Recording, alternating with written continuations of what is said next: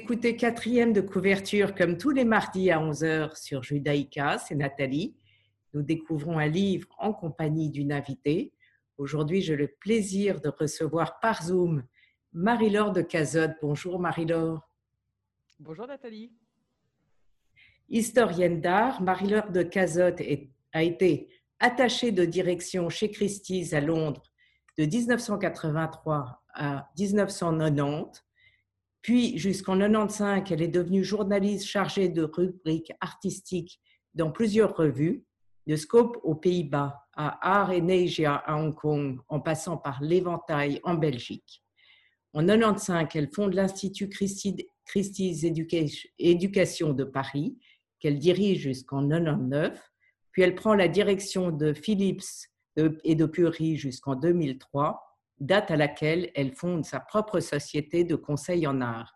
Elle se consacre à l'écriture depuis 2014 et a publié quatre livres chez Albin Michel. Marie-Laure de Cazotte a été lauréate du Festival du premier roman de Chambéry pour Un temps égaré et pour À l'ombre d'un vainqueur, elle a eu le prix du roman historique de Blois, le prix des romancières, le prix Horizon du deuxième roman, le grand prix de l'Académie des sciences, lettres et arts d'Alsace, académie dont elle est membre dans la section Belles Lettres. Vous avez eu énormément de prix, c'est très très impressionnant.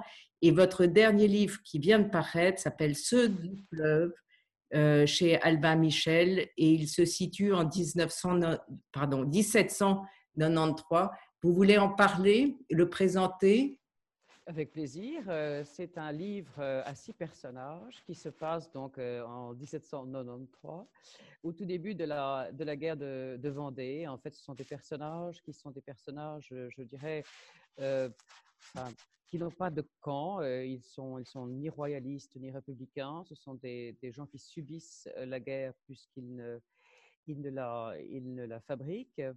Et ce sont des gens qu'on va suivre pendant à peu près un an et demi dans leur fuite, dans leur rencontre, dans les décisions qu'ils vont prendre et en particulier dans leur transformation. C'est un, c'est un livre, ceux du fleuve, ce sont des gens qui se métamorphosent et, et qui, au fond, trouvent au bout du compte leur identité propre. Oui, alors il y a un prêtre, un pêcheur, un jeune orphelin, il y a des personnages extraordinairement attachants, mais on y reviendra. Et puis il y a la Loire qui est un personnage à part entière qui révèle les gens. J'ai trouvé ce livre absolument formidable, mais on y reviendra parce que vous avez choisi Un roi sans divertissement de Jean Giono, qui est paru en 1947. pourquoi est-ce que vous avez choisi ce livre-là? Entre tout? Ben, D'abord parce que euh, j'aime Giono, j'aime énormément euh, euh, cet auteur et Un roi sans divertissement a fait partie, des livres que je relis à peu près une fois par an, quelquefois même deux fois par an. J'en ai quelques-uns comme ça, une dizaine, quinzaine.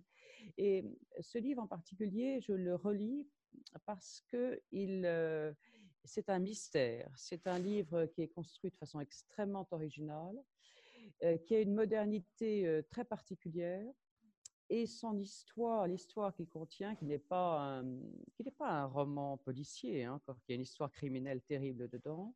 Ce n'est pas non plus un roman euh, psychologique, c'est pas non plus une leçon philosophique, c'est les trois à la fois. Et euh, c'est les trois à la fois, et c'est absolument, voilà, c'est fascinant. Je vous en, alors, euh, le, roi sans divertissement, la phrase emprunte euh, aux pensées de Pascal, un roi sans divertissement est un homme plein de misère.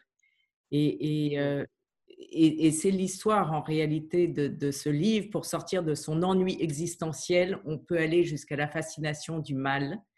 Et dans ce roman, c'est dans le monde figé du grand silence blanc de l'hiver montagnard que cet ennui atteint son paroxysme et conduit au meurtre et aussi suicide. C'est c'est un, livre, ce qui m'a frappé, c'est que dans ce livre, les gens ne s'en sortent pas, alors que dans le vôtre, où ils sont au milieu de la guerre et dans une violence terrible, les gens s'en sortent. Oui, c'est vrai, ce n'est pas du tout la même façon de voir les choses. Alors, il faut se souvenir que Giolo, quand il a, il a fait ce livre, il était, euh, c'était en 46 quand il l'a écrit, il sortait de prison, il était interdit de publication, il avait été accusé de collaboration. C'était un homme qui était, pour le coup, plein de misère.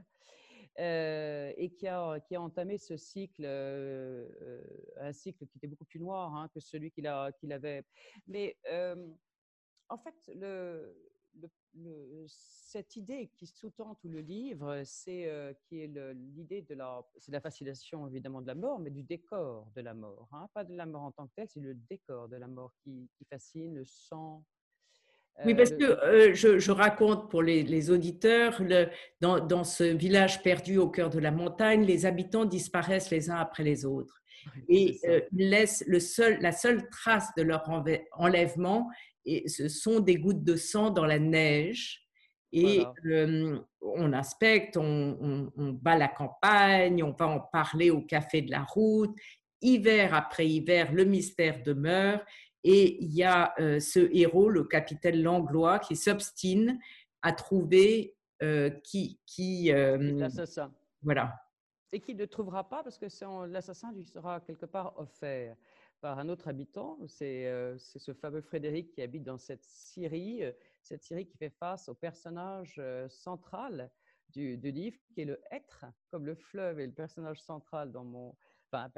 Le être a, une, importance colossale hein, dans ce, évidemment dans, ce, dans son livre. Et c'est ce Frédéric qui, qui, travaille en face de ce être, qui va découvrir l'assassin et qui va véritablement l'apporter au capitaine Langlois, qui prendra une décision qui restera à jamais inexpliqué dans le, dans le livre, qui prendra la décision de tuer euh, de sang-froid cet homme, cet assassin, et qui va en fait, on a l'impression que de ce moment-là, Langlois va rentrer dans, euh, je dirais, à l'arrière du miroir. On se demande pendant tout le livre, enfin moi je me suis beaucoup demandé s'il avait été euh, atteint par la contagion de la monstruosité, si au fond, en tuant cet assassin de sang-froid comme il l'avait fait, comme il tuera d'ailleurs un loup sanguinaire par la suite, si à chaque fois qu'il commet ce genre d'acte, il n'est pas lui-même complètement cannibalisé par ceux qu'il tue. Parce que la fin est, la fin est tout à fait incroyable. Hein. On va peut-être pas la, raconter pour les gens qui ont envie de découvrir ce livre, mmh. mais elle est, elle est, elle est, elle est presque, presque cocasse. Je ne sais pas ce que vous en pensez. Oui, oui, tout à fait. Et puis alors, ce qui, est intéressant aussi, c'est ce changement de temps perpétuel, euh, n'est-ce pas Parce qu'on passe du passé au futur, au présent, euh, et il y a des changements de point, de point de vue. Quelquefois, le, narrateur renonce à son point de vue pour laisser la place aux perceptions, à l'angoisse, à l'attente des villageois. Il y a euh, ce, cette complication, si je puis dire, dans le récit et je me suis dit que vous, en tant qu'écrivain, ça avait dû vous plaire. Ben, ça me fascine. C'est-à-dire que je trouve que Giono, dans ce livre, il prend tous les risques. Comme vous, le dites, il y, a, plusieurs narrateurs, il y a plusieurs temporalités. On, écrit au passé, mais quelquefois, euh, les personnes qui à leur propre présent. Donc, on est constamment pris, euh, un peu pris sous le genou, si vous voulez, un peu piégé. Et il y a une profusion de détails. Par exemple, je suis fascinée moi, par une scène, par exemple, justement, ce Frédéric de la Syrie, il est sur le point de découvrir l'assassin. Et il y a une scène très longue où on le voit en train de réparer une petite horloge. Et à aucun moment, Giono ne va nous préparer à la découverte. Il n'agit absolument pas sur la corde suspense. Jamais on ne nous porte pas, il n'essaye pas de nous faire peur. Euh, on n'est absolument pas euh, non plus dans un guignol. Le, criminel ne va pas surgir derrière euh, la pauvre petite femme.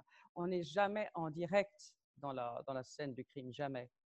Et il agit en fait sur d'autres cordes, Giono, qui sont des cordes tout à fait particulières, pas exclusivement psychologiques, pas exclusivement.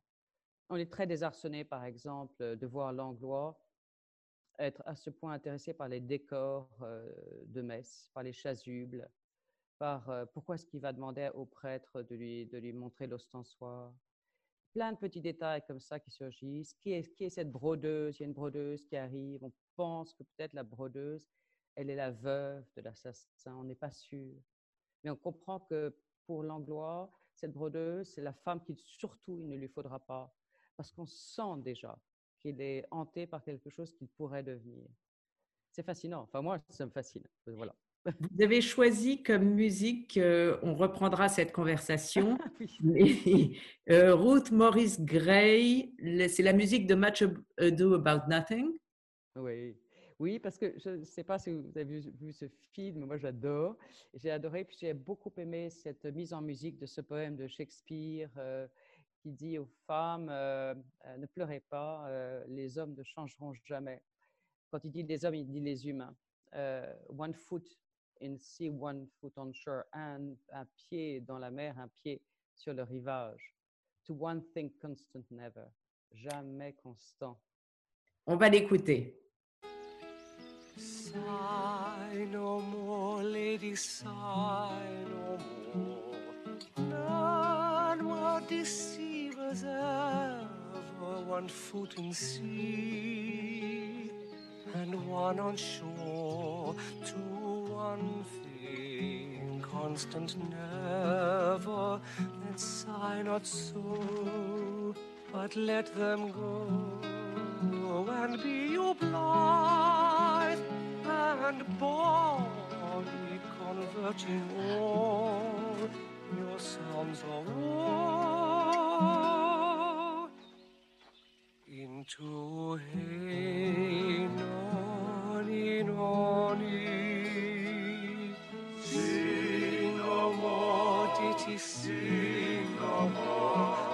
of dawn so dull and heavy the fraud of man was ever so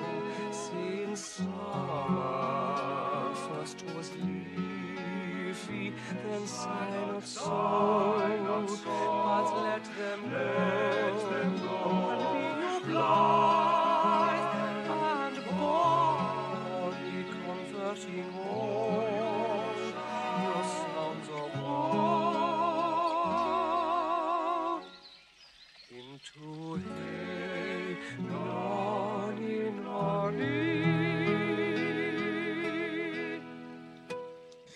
Marie-Laure de Cazotte présente Un roi sans divertissement de Giono et son livre Ceux du fleuve chez Albin Michel. Je voulais vous demander, y a-t-il d'autres œuvres de Giono que vous aimez? Et est-ce que cet auteur vous a inspiré pour écrire votre roman?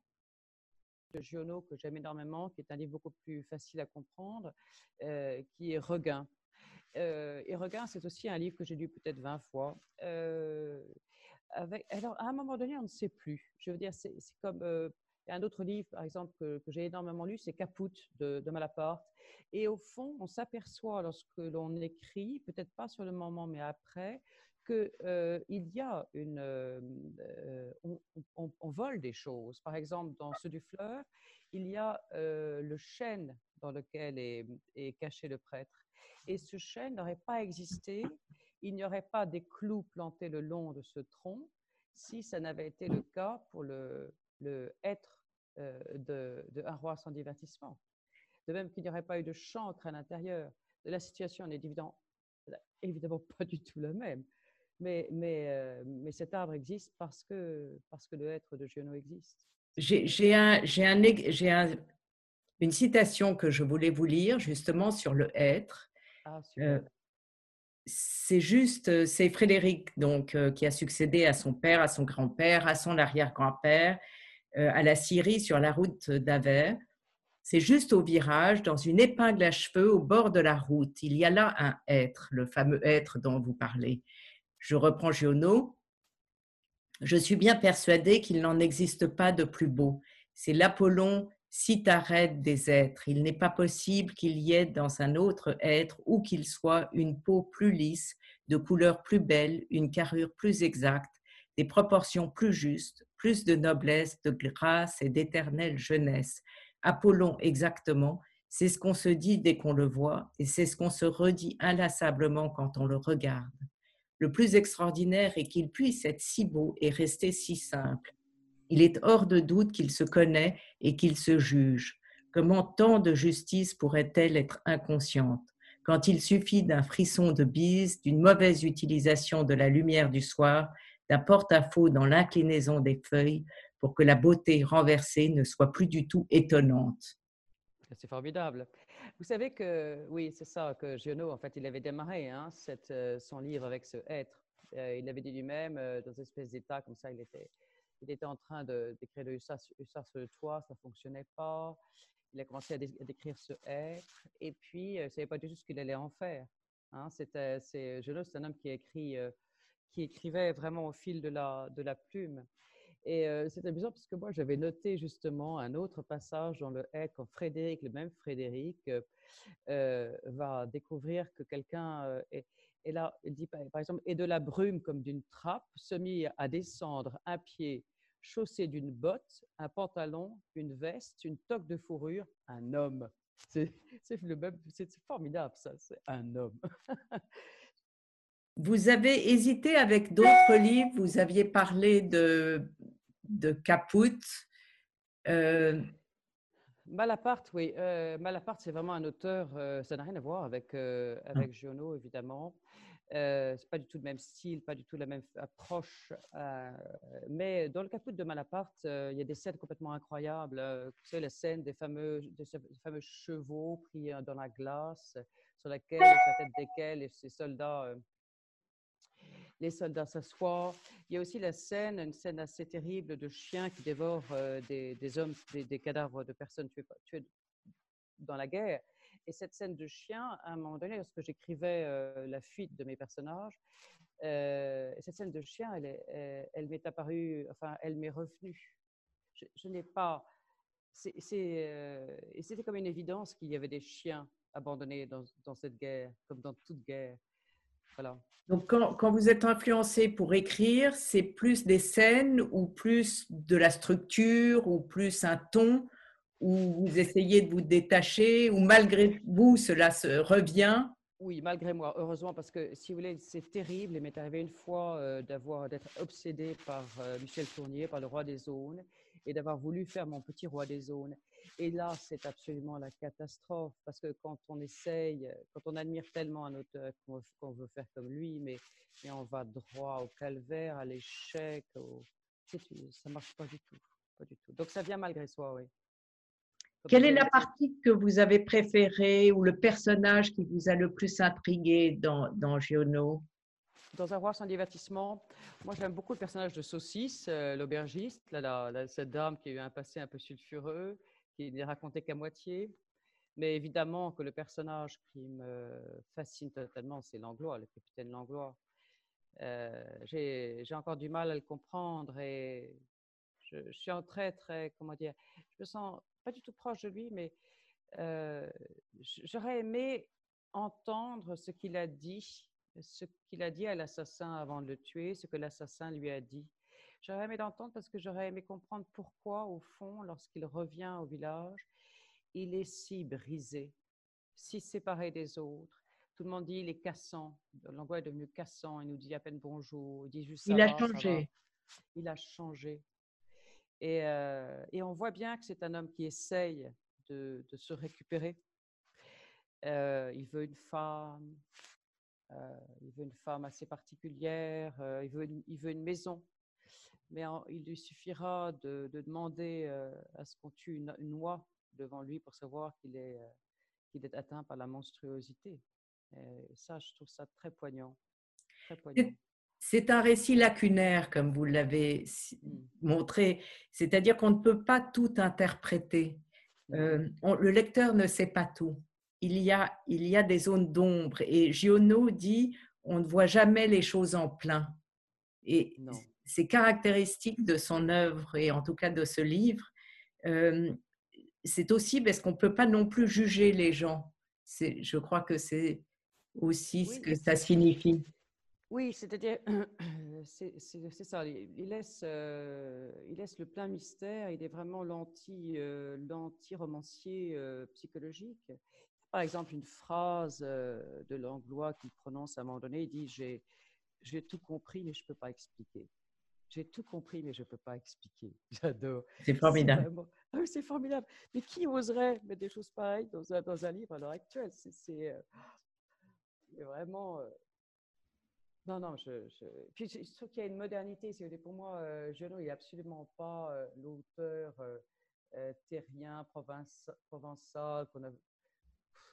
Rien à voir. Genot, il a une liberté de syntaxe, une liberté de vocabulaire. Il a un nombre d'accroches dans son, dans son livre. Évidemment, la référence à Pascal, qu'il aimait, qu'il disait énormément, est très importante. Mais il n'y a pas que ça il y a des références comme ça, on a l'impression qu'il y a une sorte de sonorité un peu du temps de la chevalerie. C'est très, très bizarre. C'est très inqualifiable. C'est gionesque.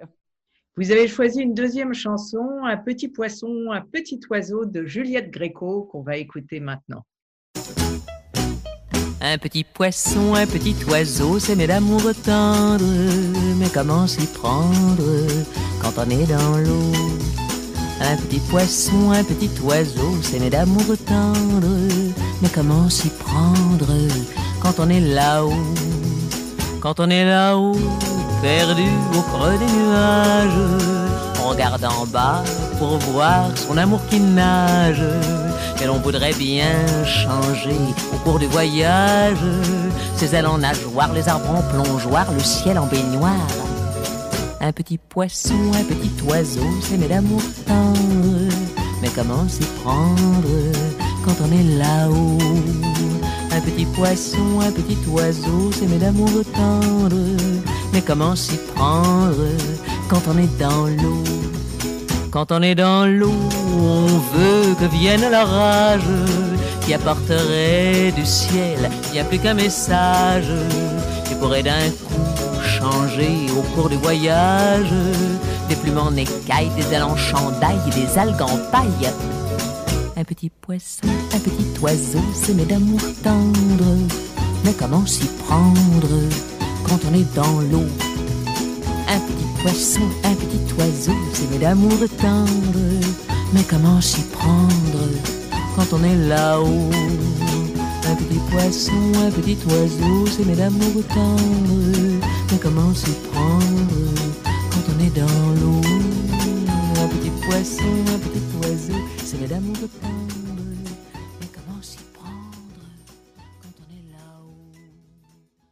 Marie-Laure de Cazotte, vous parlez d'un roi sans divertissement de Giono, ainsi que de, on va reprendre un peu votre livre, Ceux du fleuve, votre dernier roman chez Albin Michel, qui se situe en 1793 en Vendée. Est-ce que vous avez euh, une imagination historique? Il y a un lien entre tous vos romans euh, Je m'aperçois que dans tous mes romans, il y a un principe de filiation qui est présent. Euh, qui, est, euh, qui est toujours là. C'est là dans le cas de, ce livre particulier, le, personnage central, enfin, c'est le, jeune enfant Henri vient de perdre son père. Je m'aperçois qu'il y a toujours que dans mes livres, il y a une histoire de père et de fils. Ça, c'est quelque chose de récurrent. Et également que euh, je n'ai jamais, par exemple, pu faire de roman dont le personnage central était une, une femme. J'ai jamais réussi. Enfin, c'est comme ça.